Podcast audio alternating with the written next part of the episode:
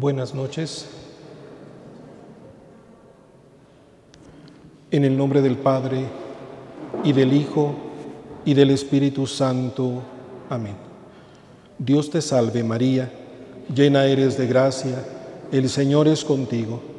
Bendita eres entre todas las mujeres, y bendito es el fruto de tu vientre Jesús.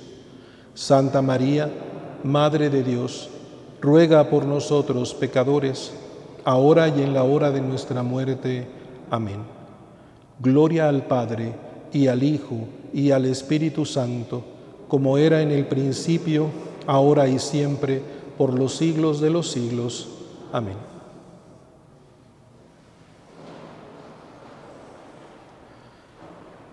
Elogio del silencio. Para este año 2023, quisiera invitar a la comunidad a introducirnos en el misterio de Dios a partir de una sensibilidad particular, la del silencio.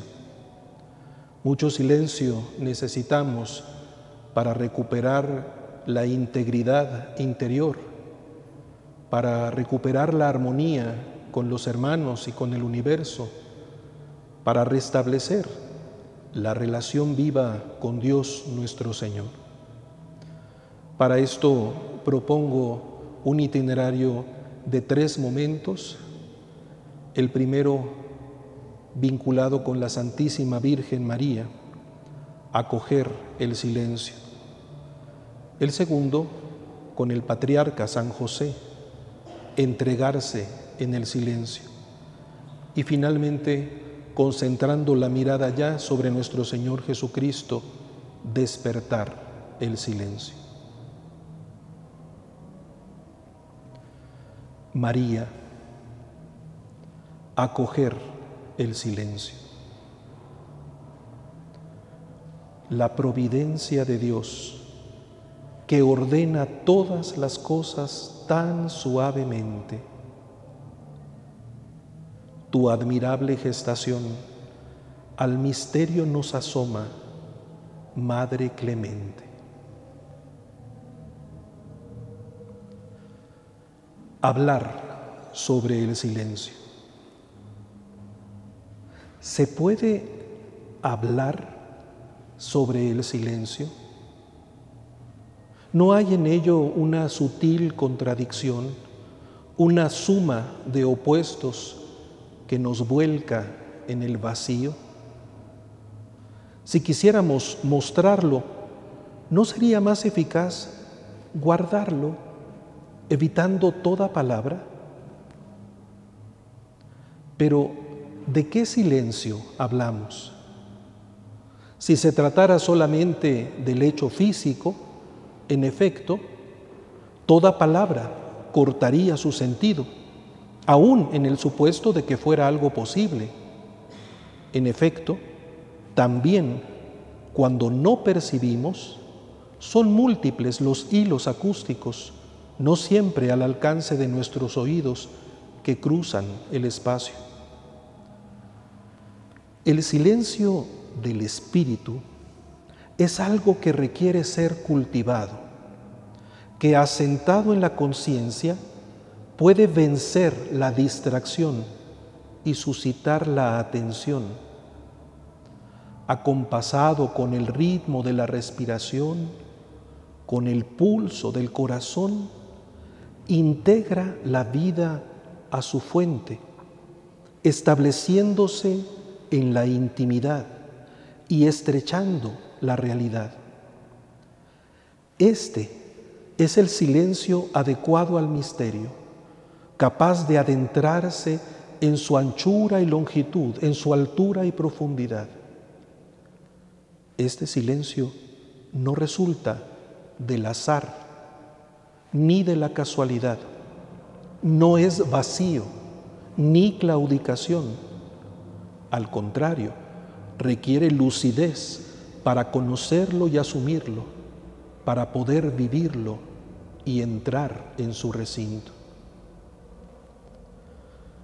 De igual modo, ha de distinguirse de otras condiciones semejantes que son, sin embargo, sus reducciones o deformaciones. No es el silencio que resulta del hartazgo ante la palabrería.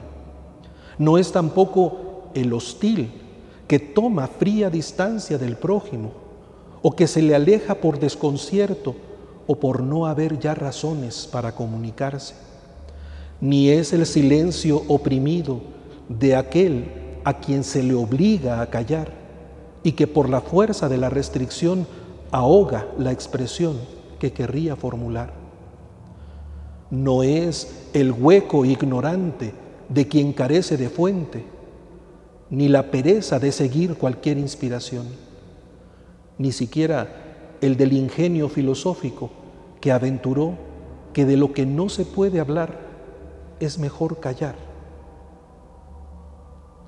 Se acerca más, en cambio, al camino hacia Dios que busca Ghazam, lo cito.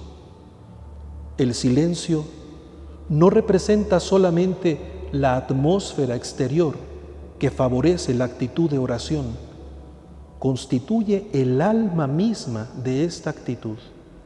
Hasta ahí la cita. Más aún, puede indicar la madurez espiritual, como dice Ignacio de Antioquía, el que de verdad posee la palabra de Jesús puede también escuchar su silencio a fin de ser perfecto. Se entiende que en el Sermón de la Montaña el mismo Jesús propusiera la ruta del recogimiento como posibilidad de acoger la intimidad que ofrece el Padre. Tú, cuando ores, entra en tu cuarto, cierra la puerta y ora a tu Padre que está en lo secreto. Y tu Padre, que ve lo secreto, te lo recompensará. La piedad de Israel, cuando levantaba su voz como incienso en la presencia del Señor, no temía suplicar esta disposición fundamental. Coloca, Señor, una guardia en mi boca, un centinela a la puerta de mis labios. Para Jesús mismo, un tiempo oportuno para entrar en el silencio orante con su Padre lo constituía la noche toda la cual podía pasarla en oración, suprema ocasión de intimidad y recogimiento. En realidad, en este gesto admirable, no solo se garantiza la comunión religiosa, sino también la armonía con el orden del universo y con ello la paz interior. Vuelve Razam. Toda oración cualquiera que sea su grado o su naturaleza, se caracteriza por la postura del silencio que acuerda nuestra alma a la paz, es decir, a la tranquilidad del orden, porque ella nos conduce a la verdad de nosotros mismos, enseñándonos que nuestra búsqueda de Dios no es nunca más que una respuesta a la bondad primera de Dios hasta ahí razón.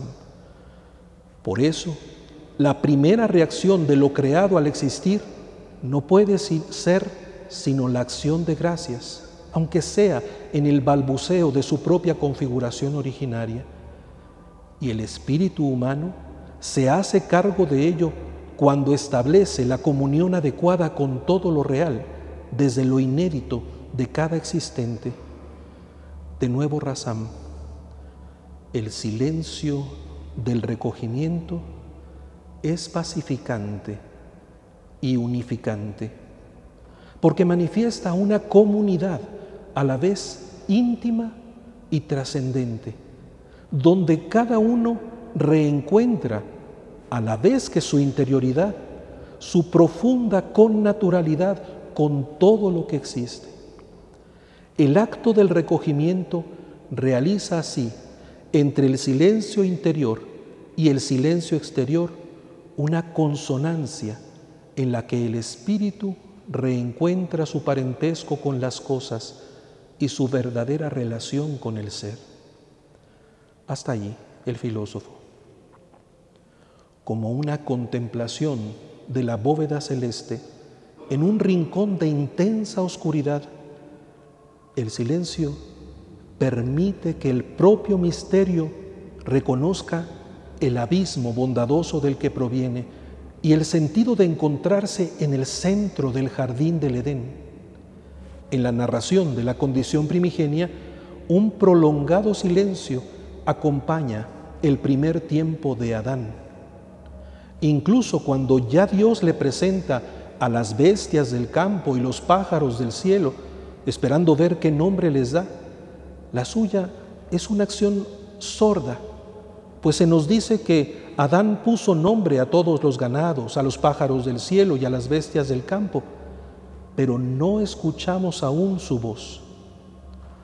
Solo cuando es conducido a un profundo sueño en el que el silencio de su existencia refleja ya la hondura del constitutivo humano y el reclamo de la complementariedad, y ha sido formada una ayuda adecuada, se rompe por primera vez el silencio humano para que emerja formalmente el entusiasmo de la existencia en comunión. Esta sí que es hueso de mis huesos y carne de mi carne. Todo asombro es producto de ese silencio en el que se ha percibido la novedad y se ha desencadenado la sorpresa.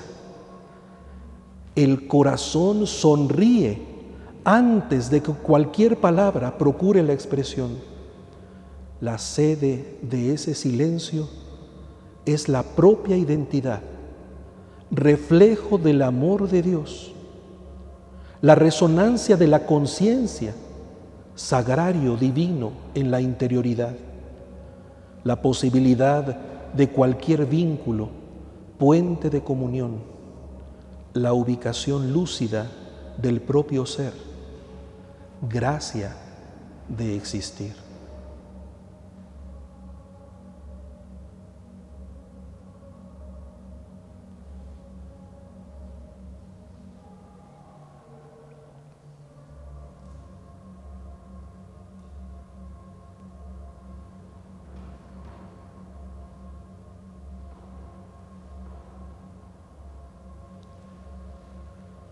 El silencio de María. En la anunciación del ángel a María, un compás de espera nos acerca al silencio de su corazón. Cuando Gabriel accede a su presencia, ella no ha dicho nada. Pero también después del saludo, aunque se turba grandemente y se pregunta qué es aquello, ella contiene las palabras. En modo alguno se precipita, ni pierde la armonía fundamental propia de su integridad. Solo después del anuncio, en el que se le dice que concebirá y dará a luz un hijo, pronuncia una pregunta. Cuestión valiente, pues parecía afectar su voluntad ante el Señor de permanecer virgen. ¿Cómo será eso? Pues no conozco varón. Por primera vez escuchamos su voz en la escritura y ya penetra con su palabra el plan de Dios, con quien se encuentra en plácida sintonía. Cuán conmovedor es para el autor sagrado y para toda la iglesia percibir el timbre de sus labios, la gracia suprema de su aliento, que sólo emerge cuando el silencio la ha cobijado y el Espíritu la dispone a la participación en el misterio. Búsqueda inocente de lo que Dios quiere. Prístina imagen y semejanza de Dios, la de la criatura que sólo refleja el hálito del que procede toda vida, de cuya lira es cuerda afinadísima. A la vez, fuerza invencible de quien se ha establecido en cumplir en plenitud la palabra divina. ¿Cómo será esto? Pregunta sensata, la suya, arraigada en un compromiso asumido ante Dios. Discernimiento sereno, que reconoce las dificultades, no tanto las humanas, sino más bien las que tienen directamente que ver con la relación con Dios. La confirmación del ángel, de hecho, ratifica la vigencia del voto y explica la intervención del Todopoderoso. Expresado ante ella el designio divino, aunque el texto bíblico refiere una disponibilidad inmediata, la meditación de la comunidad ha reconocido un silencio que pone en suspenso al universo para que su voz pueda surgir con toda dulzura y decisión. Con sublime elocuencia, movió a súplica a San Bernardo en un texto que hace meditar en la madurez del adviento a toda la iglesia. Escuchamos a Bernardo. Se pone entre tus manos el precio de nuestra salvación enseguida seremos liberados si conscientes. Esto mismo te pide el mundo todo, postrado a tus pies. Da pronto tu respuesta. Responde presto al ángel, o por mejor decir, al Señor por medio del ángel. Responde una palabra y recibe al que es la palabra. Pronuncia tu palabra y concibe la divina. Emite una palabra fugaz y acoge en tu seno la palabra eterna. ¿Por qué tardas? ¿Qué recelas? Cree, di que sí y recibe. Que tu humildad se revista de audacia y tu modestia de confianza.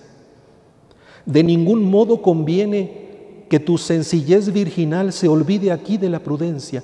En este asunto no temas, Virgen prudente, la presunción, porque aunque es buena la modestia en el silencio, más necesaria es ahora la piedad en las palabras. Hasta ahí Bernardo. La tensión de todos los tiempos se resuelve en ese instante profundo, preparando el júbilo con el que llena del Espíritu podrá decir después ante Isabel que el poderoso ha hecho obras grandes en la humildad de su sierva y que bienaventurada habrían de llamarla todas las generaciones. Todos los ángeles del cielo adelantan el canto de gloria que entonarán ante los pastores apenas ella responde la fórmula más pura emitida por criatura alguna. He aquí la esclava del Señor. Hágase en mí según tu palabra. La profesión de fe ha sabido reconocer en este gesto una acción plenamente humana. La humanidad no es sólo receptáculo pasivo de la salvación, aunque depende totalmente de la acción divina, es involucrada en su respuesta con valor de acción propia, libre y meritoria, verdaderamente humana. Y ello en primer lugar en María Santísima.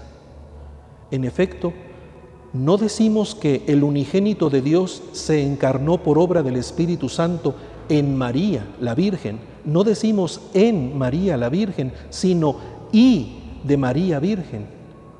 De modo que a la respuesta de la mujer se le reconoce la dignidad de una obra consciente y voluntaria. Aunque ella no pudiera penetrar todo lo que su asentimiento implicaría, asumía con la fuerza de la libertad humana las consecuencias de su opción, haciéndose responsable con Dios de los esfuerzos que ello supusiera y también, por la misericordia divina, de los frutos que de ello derivaran. Antes de emitirse con la voz, la respuesta se gestó en el silencio de su corazón. Ese corazón listo para conservar las cosas de su Hijo conforme se desplegaran en la historia. No fue un acto irracional, pero tampoco el resultado de un cálculo intelectual. Su respuesta es a la vez cordial e inteligente, serena y audaz. Una sabiduría interior le permite entregarse sin reservas a Dios, que no puede sino ser digno de confianza. A los ruidos que la sospecha introduce en la respuesta religiosa, la suya es pura piedad, fe ilimitada, pero no es ceguera ni temeridad es el resultado de un silencio fraguado en la oración continua, en la íntima percepción de las realidades espirituales. Esa familiaridad con Dios era la fuente de su valentía y sensatez, de su libertad y pureza. A partir de ese momento, como dice San Efrén, María lleva silencioso al Hijo, mientras en él se escondían todos los lenguajes de la tierra. María llevaba silencioso al Hijo. El Hijo en su vientre guarda silencio. Y es el mismo en quien se esconden todos los lenguajes de la tierra toda posibilidad de comunicación y de comunión. La encarnación había iniciado en un momento puntual que establecía la plenitud de los tiempos y a partir de entonces un nuevo silencio acontecía en María, el silencio de su vientre, en donde la palabra tejía su humanidad. La unción del Espíritu consagraba la morada del Hijo e iba permitiendo que células, órganos, sistemas pertenecieran personalmente a la palabra de Dios, que en ningún momento dejaba de ser unigénito del Padre, pero que era ya también hijo de María, por lo que ella era ya Madre de Dios. Y lo que en los salmos y los profetas se dice de los elegidos de Dios, se verificaba también del Hijo en ese silencio virginal. Tú has creado mis entrañas, me has tejido en el seno materno. Te doy gracias porque me has plasmado portentosamente, porque son admirables tus obras mi alma lo reconoce agradecida. No desconocías mis huesos cuando en lo oculto, en el silencio, me iba formando y entretejiendo en lo profundo de la tierra, tus ojos veían mi ser aún informe. Todos mis días estaban escritos en tu libro, estaban calculados antes que llegase el primero antes de formarte en el vientre, te elegí. Antes de que salieras del seno materno, te consagré. te constituí profeta de las naciones. A la madre se le concede entre todas las criaturas la relación más profunda que puede existir, la novedad de una vida en el tabernáculo de su fuerza gestora. Hay alteridad, pues quien crece en ella es alguien distinto, no es parte de su cuerpo, pero al mismo tiempo es también suprema dependencia. Ella es en la abnegación sin par de nutrir con su propia vida, desde quien el pequeño toma las condiciones para desarrollarse. Dado a luz, seguirá requiriendo de ella, aprenderá de los suyos, establecerá con ellos lazos de afecto y sentido de pertenencia. Un lugar insustituible ocupará siempre aquella a la que llame mamá. Antes de pronunciar esta palabra, el olfato le indicará el regazo seguro. El gusto le obsequiará el primer alimento. La mirada se perderá en los ojos amorosos y el oído susurrará el arrullo desde el que se puede entregar al sueño y el abrazo cobijará el cálido silencio en el que se puede respirar en paz. Si la palabra de Dios surge del abismo del Padre, la palabra encarnada nació del silencio de su madre. En su corazón se gestó así la salvación del mundo.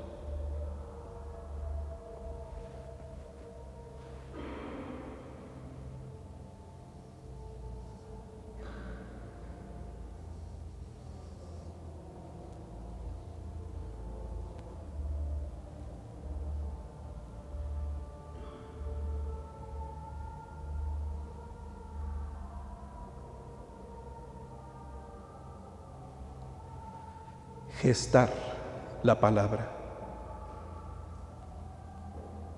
Efren,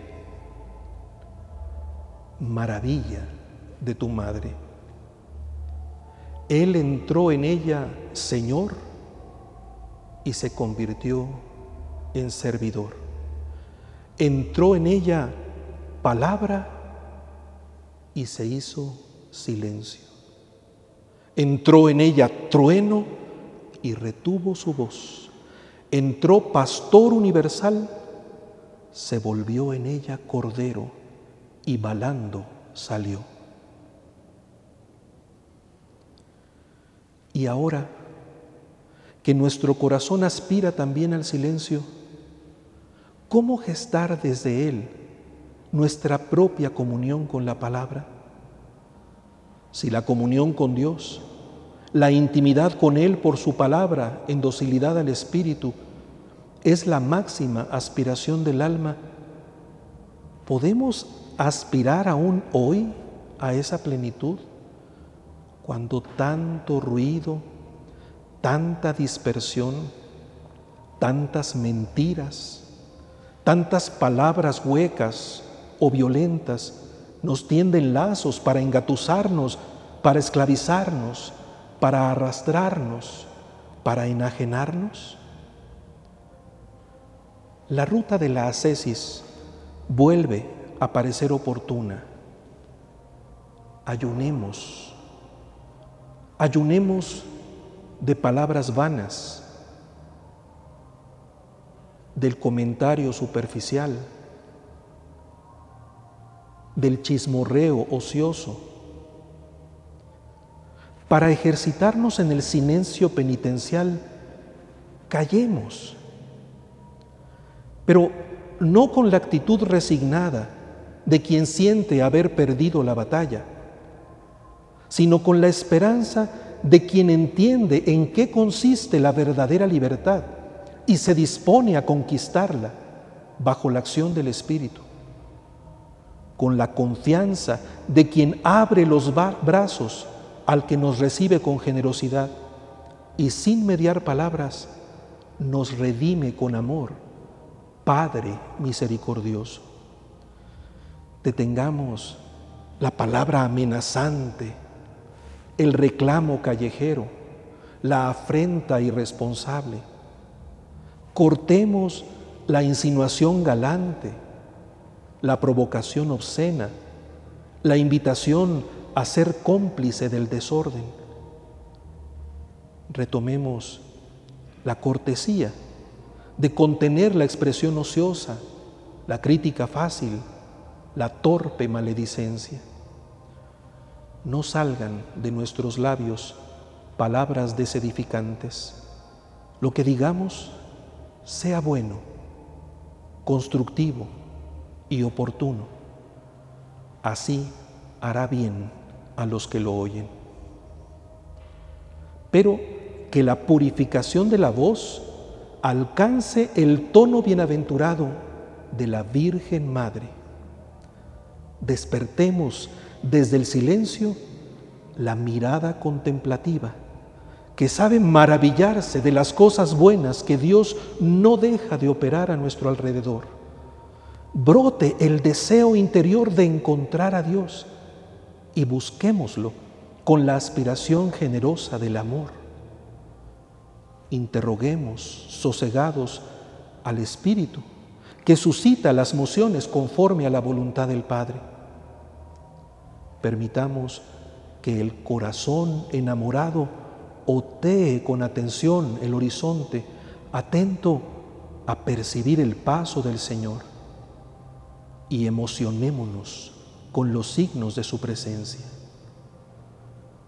Gustemos sin aspavientos el agradable sabor que ha dejado en el paladar su cercanía y respiremos el gusto de su aroma aún en el ambiente que nada nos distraiga de su adoración, ya que Eucarístico ha querido quedarse con nosotros.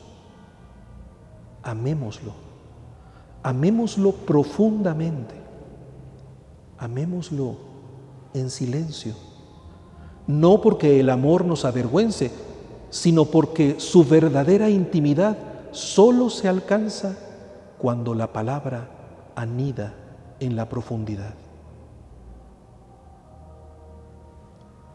Que la purificación del silencio y su búsqueda desemboquen finalmente en el silencio perfecto, el de la Virgen,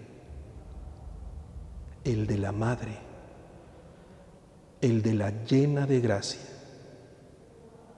Su éxtasis es descanso y también vitalidad. Es el silencio de la plena certeza. Es el silencio del reino. Silencio luminoso que al saludar da testimonio de la divina presencia, moviendo a los demás al salto jubilar. Silencio que gesta al verbo, que nace siempre como luz. Silencio que vuelve cristalina la mirada, diáfana la intención y puro el amor. Silencio hermoso de paz, de alegría, de justicia, de verdad. Silencio que es profesión de fe y de esperanza, pero sobre todo confesión de amor. Silencio que diluye los rumores y vacía las estridencias. Silencio que permite a los corazones latir al unísono, a las voces cantar en armonía y a los ritmos pulsar el mismo compás silencio del Espíritu, no vacío, sino plenitud, silencio que es el abismo de Dios abriéndonos su comunión, silencio en el que ya no hace falta preguntar nada, porque todo está cumplido.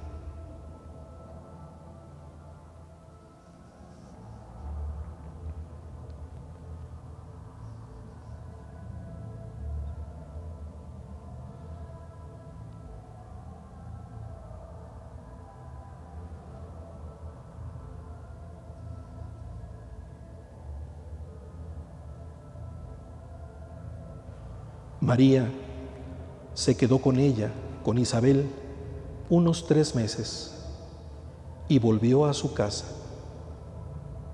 Después de proclamar la grandeza del Señor, la Escritura nos refiere su silencio de servidora. Ahí donde se la necesitaba, sin más explicación que su permanencia.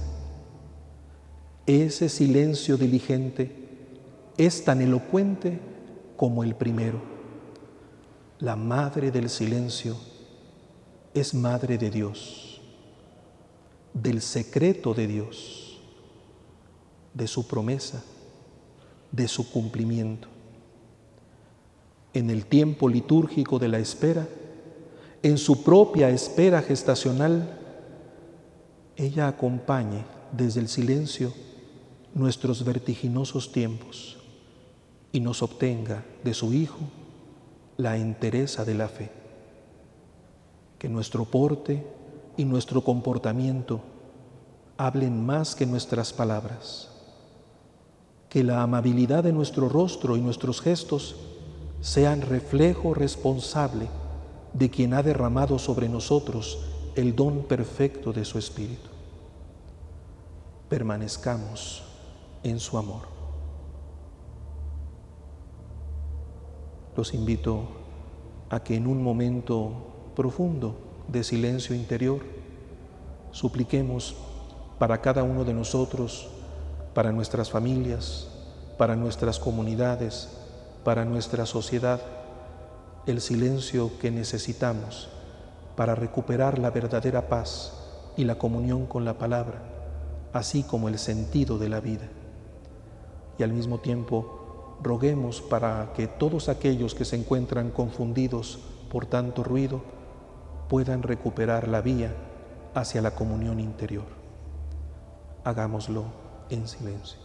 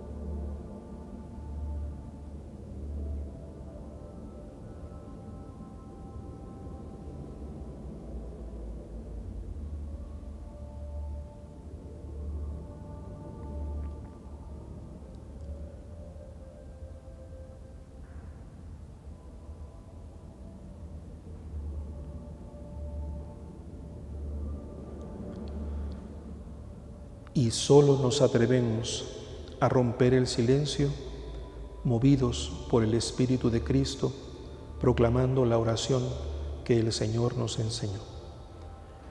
Padre nuestro, que estás en el cielo, santificado sea tu nombre, venga a nosotros tu reino, hágase tu voluntad en la tierra como en el cielo. Danos hoy nuestro pan de cada día. Perdona nuestras ofensas, como también nosotros perdonamos a los que nos ofenden. No nos dejes caer en la tentación y líbranos del mal. Amén. Bajo tu amparo nos acogemos, Santa Madre de Dios. No desprecies las súplicas que te dirigimos en nuestras necesidades. Antes bien, líbranos de todo peligro, oh Virgen gloriosa y bendita. Ruega por nosotros, Santa Madre de Dios, para que seamos dignos de alcanzar las divinas gracias y promesas de nuestro Señor Jesucristo. Amén. En el nombre del Padre, y del Hijo, y del Espíritu Santo. Amén. Poder